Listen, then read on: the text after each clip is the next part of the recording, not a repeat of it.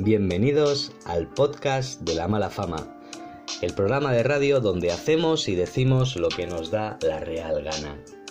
En el programa de hoy hablaremos de tres fábulas, tres leyendas, tres cuentos de la zona de Euskal Herria. En ellas descubriremos la historia de un culebro y dos hermanos, quién es la dama Mari y cómo llaman los vascos a los dragones. Pero quédense con nosotros hasta el final, porque al final responderemos las preguntas de los hijos y las hijas de la mala fama. En esa sección trataremos de dar respuesta a diversas preguntas que nos llegan al email. Recuerden, malafama1981 gmail.com. ¿Están cómodos? Pues prepárense que empezamos.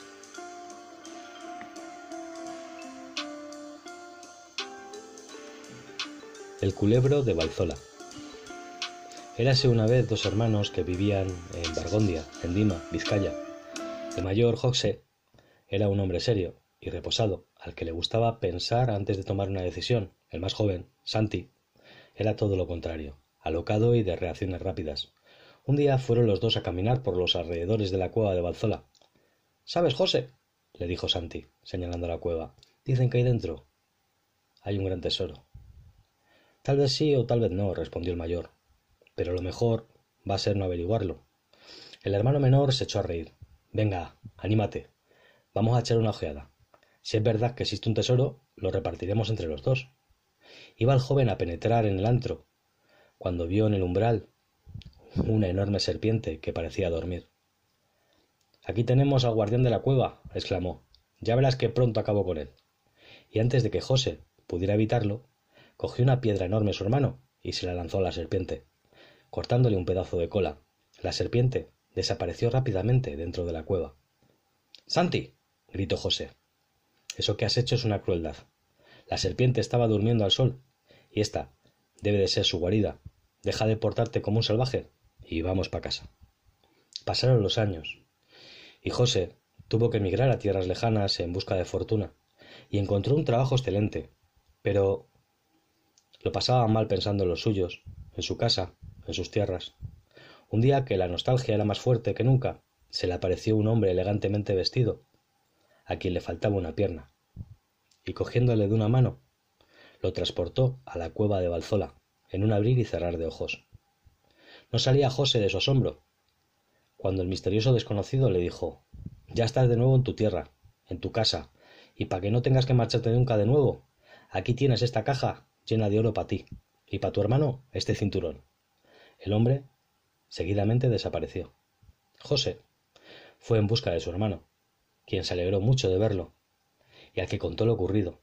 Santi se quedó mirando el cinturón extrañado. ¿Y dices que a ese hombre le faltaba una pierna? preguntó. Sí, pero ahora que lo pienso no usaba bastón ni nada parecido para sostenerse. Entonces, el joven, astuto, ató el cinturón a un nogal, y el árbol, empezó a arder, hasta quemarse por completo. Los dos hermanos se miraron y comprendieron que la serpiente, a la que Santi había cortado un pedazo de cola, y el hombre extraño, eran lo mismo, el culebro de la cueva de Balzola, Sugoi. Mari de Chindoki. Mari es el personaje más importante de toda la mitología vasca. Es la jefa de todos los demás genios, brujas, númenes, espíritus, etc que pueblan la tradición oral de Euskal Herria. La creencia en la Dama Mari está extendida por toda la tierra vasca, y las leyendas la atribuyen sexo femenino. En algunas se muestra bajo un aspecto de una hermosa dama, en otras leyendas es una mujer envuelta en llamas que se transforma en media luna, novillo, cuervo, caballo, pero su aspecto más frecuente es el de una hoz de fuego que surca el cielo. Tiene varias moradas, varias casas, por decirlo de alguna manera, siempre en el interior de cuevas o simas, en varios lugares de Euskal Herria. Sus poderes son extraordinarios y puede premiar o castigar a los mortales que osan llegar hasta ella. Y tanto ayuda a una persona que se haya perdido en el monte como que lanza vientos y tormentas contra las cosechas. Mari es la única reminiscencia a la diosa madre prehistórica que queda en Europa. Hace ya siete años, desde la última vez que se la vio. Mari había estado en el monte de Chindoki, un lugar donde poseía una hermosa morada que nadie había visitado, pero de la cual todo el mundo hablaba. Según los rumores, en el interior de la cueva Todo estaba recubierto de oro, y los muebles eran también de oro.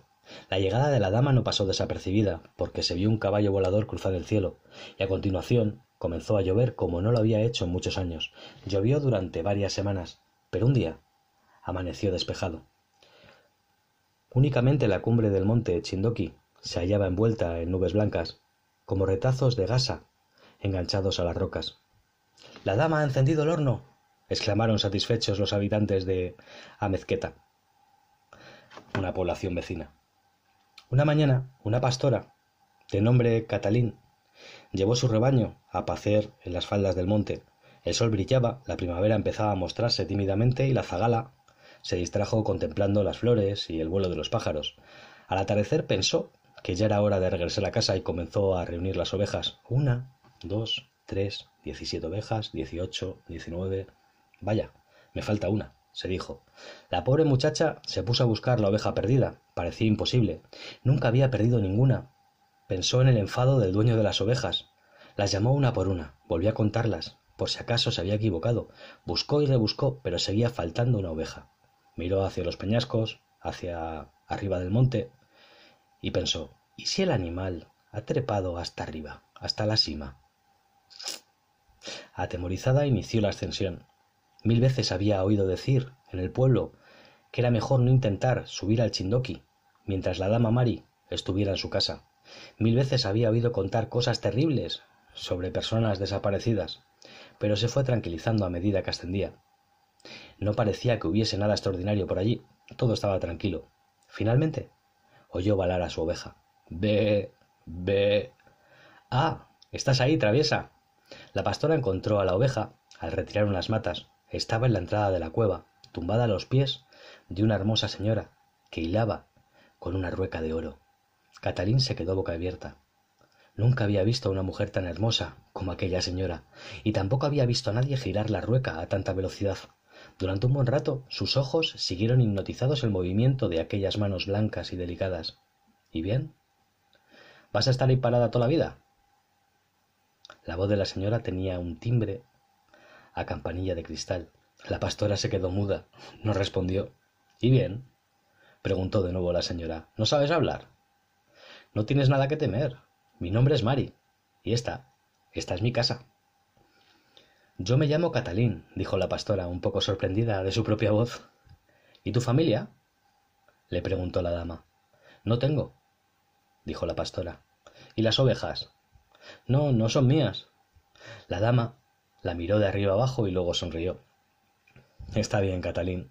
Necesito que alguien me ayude con mi labor. Serás bien recompensada si te quedas conmigo, y algún día podrás tener tu propio rebaño. Catalina aceptó y se quedó con la dama durante siete años. Mari la educó, la enseñó a hilar, a hacer pan, a diferenciar las propiedades maravillosas de las plantas, a conocer el lenguaje de los animales y muchas cosas más. Los años pasaron como un suspiro. Catalín, le dijo un día la dama, durante todo este tiempo te has portado muy bien y has aprendido todo lo que te he enseñado. Tengo ahora que marcharme, pero te prometí recompensarte y aquí tienes mi regalo. Diciendo esto, Mari le entregó un gran pedazo de carbón. Después desapareció envuelta en llamas. La joven miró el pedazo de carbón bastante sorprendida. Extraño regalo este, se dijo, y salió de la cueva. ¿Cuál no fue su asombro cuando observó que el pedazo de carbón se convertía en un enorme lingote de oro? Bajó corriendo de la montaña y fue a la población, a Mezqueta. En el pueblo hacía tiempo que la daban por desaparecida y nadie, nadie la esperaba.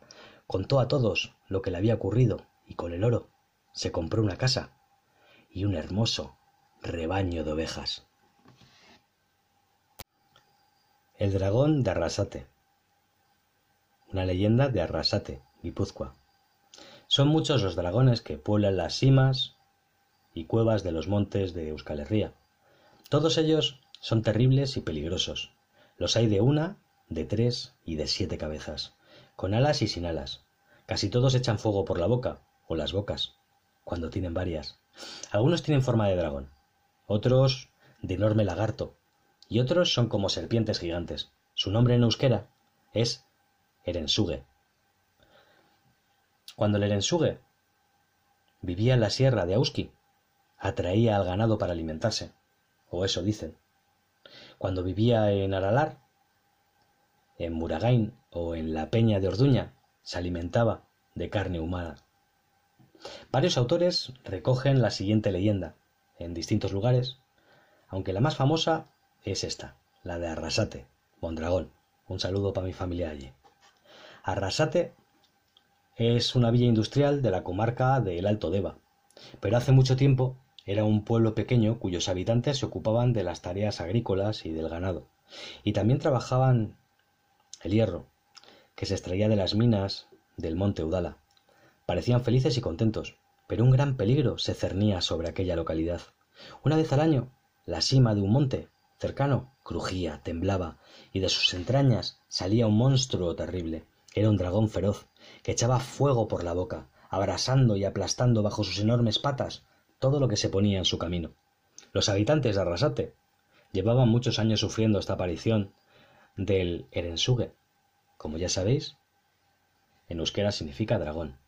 Y había llegado a una especie de pacto la gente del pueblo con la bestia. Cada vez que la sima empezaba a retumbar, se echaba suertes entre las jóvenes solteras del pueblo y la elegida era conducida a la entrada de la sima. Nunca regresaba, pero a cambio el pueblo no sufría los ataques del monstruo durante todo el año. En Arrasate vivía un herrero valeroso, que no temía a nada y a nadie, y cuya fuerza era conocida en toda la región. El herrero se había enamorado de una muchacha de ojos azules, y ella también le correspondía. Los dos hicieron planes y decidieron casarse. Llegó el día de la boda. Todo estaba dispuesto. El joven vestido con unos calzones de terciopelo negro, faja y chaleco, camisa blanca, capa corta y sombrero de fieltro, y la novia con falda de terciopelo verde oscuro basquiña juego, blusa bordada y el cabello con flores recién cortadas. Los dos del brazo, seguidos por sus parientes y amigos, se dirigían a la iglesia cuando un enorme estruendo hizo detenerse el cortejo. La pareja y sus invitados se miraron consternados y, sin mediar palabra, encaminaron sus pasos hacia la plaza, donde ya se habían reunido todos los habitantes de Arrasate. El alcalde sorteó a las jóvenes, y ante el horror del herrero, la elegida fue su novia, que por no estar aún casada, entraba también en la elección. Le tocó mala lotería. Tuvieron que sujetarlo entre varios mientras otros conducían a la novia a la cima y regresaban corriendo a sus casas. En cuanto lo soldaron, el herrero fue a su taller, cogió una barra de hierro con la punta afilada y la puso al fuego de la fragua. En pocos minutos el hierro estaba al rojo vivo y el herrero subió a toda velocidad hasta la cima y llegó justo en el momento en el que el Erensuge salía de la cueva y relamiéndose se dirigía hacia la joven que, petrificada por el terror, esperaba su fin. Dándole un fuerte empujón, el herrero retiró a su novia del camino del dragón y se enfrentó con él. El Erensuge se quedó quieto durante un momento, extrañado de ver allí a un hombre en lugar de una joven hermosa, pero encolerizado por la intrusión, lanzó una gran llamarada contra él. El herrero, que estaba atento, dio un salto y esquivó ese chorro de fuego. Clavó después, con todas sus fuerzas, la barra en la garganta del monstruo, que se derrumbó sobre sus patas, provocando con su caída un temblor de tierra en toda la zona del Alto Deva. El herrero y su novia regresaron a Rasate, entre las aclamaciones y vítores de sus vecinos, que al fin se veían libres de la amenaza y cesaron los miedos que tenían hacia el dragón ya muerto.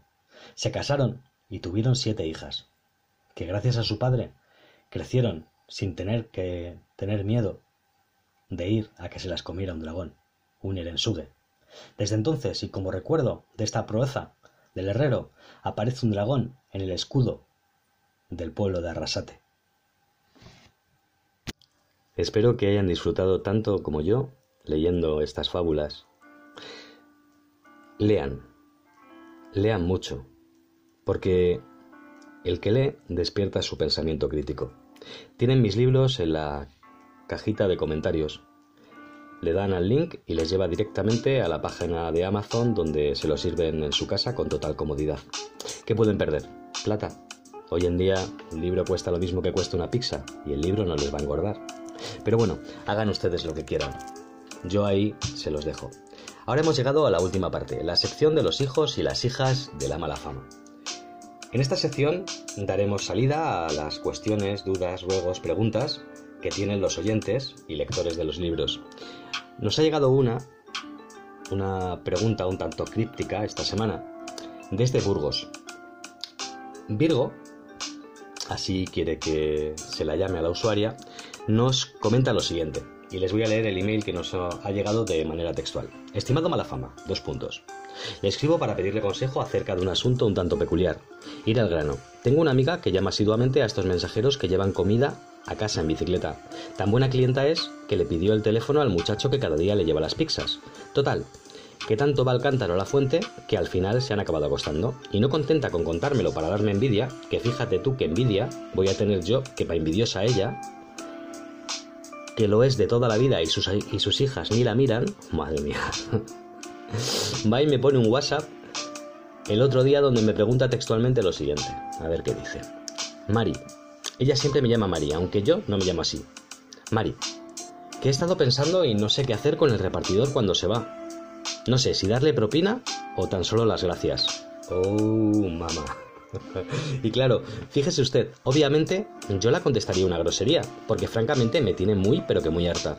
Pero ya que ha abierto usted esta sección en el podcast, pues quería pedirle consejo. Atentamente, la Mari. bueno, bueno Mari, digo Virgo. En primer lugar, yo abriría el mensaje del WhatsApp y lo dejaría en visto, en azul, sin contestar. Luego dejaba pasar el tiempo, que pasen horas, para que tu amiga se quede rumiando porque no la contestas. Y bueno, Pasado casi el día, cuando tú intuyas que se va a ir a acostar, la respondes. Porque para entonces ella creerá que te has ofendido y está rabiosa de envidia. Y le pones lo siguiente, Virgo. Ups, perdona que no te contestara. Es que no veas el día que llevo de acá para allá. Sin decir lo que has hecho ni lo que has dejado de hacer. Que se reconcoma. Que se quede pensando. Porque estás tan ocupada. Y dicho esto, ya que te has dado importancia, le contestas a continuación lo siguiente. La escribes textualmente esto. Pues mira, yo al repartidor le daba la propina, porque, y esto es muy importante que lo pongas tal cual, porque lo cortés no quita lo valiente. Punto y final. Y lo dejas así, ecléctico, místico. Que la duela. Lo cortés no quita lo valiente. A continuación, a tu amiga se le van a pasar tantas cosas por la cabeza que le va a explotar. No vas a ver si la has insultado, si la has felicitado, que vaya a consultarlo con la almohada. Total, es lo que tiene que hacer. Acostarse un rato y que le cambien un poco las ideas. Luego, y esto es muy importante, cuando la veas, si es que la ves por la calle de vez en cuando y te diga de salir a pasear o te diga de ir a lo que sea juntas, tú la miras con ojos así un poco achinados, como que te ha sentado mal la cena, y le dices, ah, mejor otro día, ¿vale? Y así vas alejándote de esa relación, que ya te digo yo que es tóxica, y de a poco la vas bloqueando del WhatsApp, del Facebook, del Twitter, de todos los lados. Porque no te mereces estar con una persona así. Espero que sigas mi consejo y te consigas una nueva amiga. Bueno familia, que tengáis una gran semana. Aquí seguiremos con vosotros la semana que viene. Hasta entonces, se despide Malafama. Un abrazo familia.